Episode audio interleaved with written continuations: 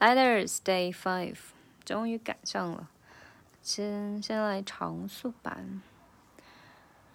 There is or there ever will be。诶，哦哦哦，对，是这里。好。There is or there ever will be. Disagree, feel free, but from now I'm refusing. You ever give up on anything I ever gave up choosing? No more excuses. Excuse me if my head is too big for this building. 然后是慢速版。啊，没唱出气势和语调。嗯，慢速版，啊。There is or there ever will be. Disagree, feel free, but from now on I'm refusing you ever give up on anything I ever gave up choosing. No more excuses. Excuse me if my head is too big for this building. 嗯，这一段是说实话有点难哦。嗯。 首先是开头，呃，there is or there ever will be. Disagree, feel free. 这个是升调、升调、降调、升调、降调，就升降、升降那种感觉。Feel free, but from now on I'm refusing. 这个地方是我最觉得最难的之一哈，就是这个 from, but from now on I'm refusing. 这个 from now on I'm refusing. 这个 now on 其实都读出来了，只是这个 I'm 要跟 on 连在一起，然后 on 要跟 now 连在一起，就是有点绕舌。然后，but from now on I'm refusing。对，最关键的连读其实是那个 on 和 I'm 之间。But from now on I'm refusing。哈，feel 要重读出来。To ever give up on anything I ever give up choosing。然后第三个难点出现就是这个 give up choosing。这个 gave up his choosing，它其实是一个三连，然后这个 is 是很短很短的。 啊，only thing I ever give up choosing 啊，哒哒哒哒的，give up choosing，这个意思是很短的，give up choosing，嗯，几乎接近于就是 up 后面加了一个撇号加一个 s，然后就变成了 give up choosing，就这种感觉。然后 no more excuses，excuse me，这个地方写的很棒，就是连在一起了。No more excuses，excuse me if my head is too big for this building。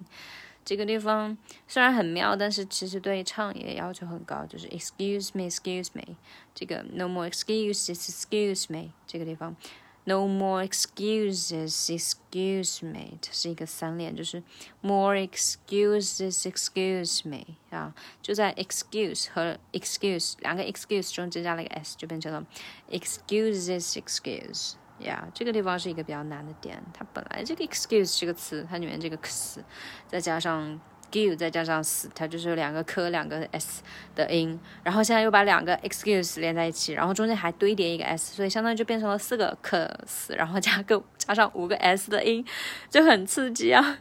这这个地方就挺真的是很很需要多练习吧，要不然真的嘴容易瓢。嗯，我现在收回，我觉得《Letters》这首歌还比较简单的话，我觉得这这首歌这个虽然母爷只唱了二分之一，但它这个二分之一的难度真的可以顶上很多其他的呃百分之百二分之二的歌了，三分之三的歌。Anyway，我们再来接着看一下啊，呃，Excuse me if my head is too big for this building，这个 head 要重读出来，后面就还好。好，我们再来慢速的过一遍哈，呃。There is, there is, or there ever will be. Disagree, feel free, but from now on I'm refusing to ever give up on anything I ever gave up choosing. No more excuses. Excuse me if my head is too big for this building. 这个因为是慢速版，所以我气息实在是不够用。就最后一句话那个 excuse me 和 if 中间是没有换气的。呃，然后还要补充的就是它有很多。 有很多连读哈，我们一起来看一下。There is or there ever be will be，倒是最开始这个 there is 它没有连读成 there is，它就是 there is 啊。There is or there ever will be，估计想要强调意思吧。There is or there ever will be. Disagree, feel free, but from now on I'm refusing to ever give up anything. Give up anything. Give up anything. 这个地方可以多练一下。I give up anything I ever give up choosing. 啊，ever give up choosing，give up choosing，这个题目前面讲过。那么 excuse，excuse me，这个地方，呃，excuse give 这个地方两次都是重读的音节，所以要注意抓住重音。那么 excuse，excuse me，if my head is too big，head 和 big for this building，啊，这个 you 啊，bill 要重读，biu biu biu。好，以上就是上一周的补作业。 啊，see you next Monday，yeah。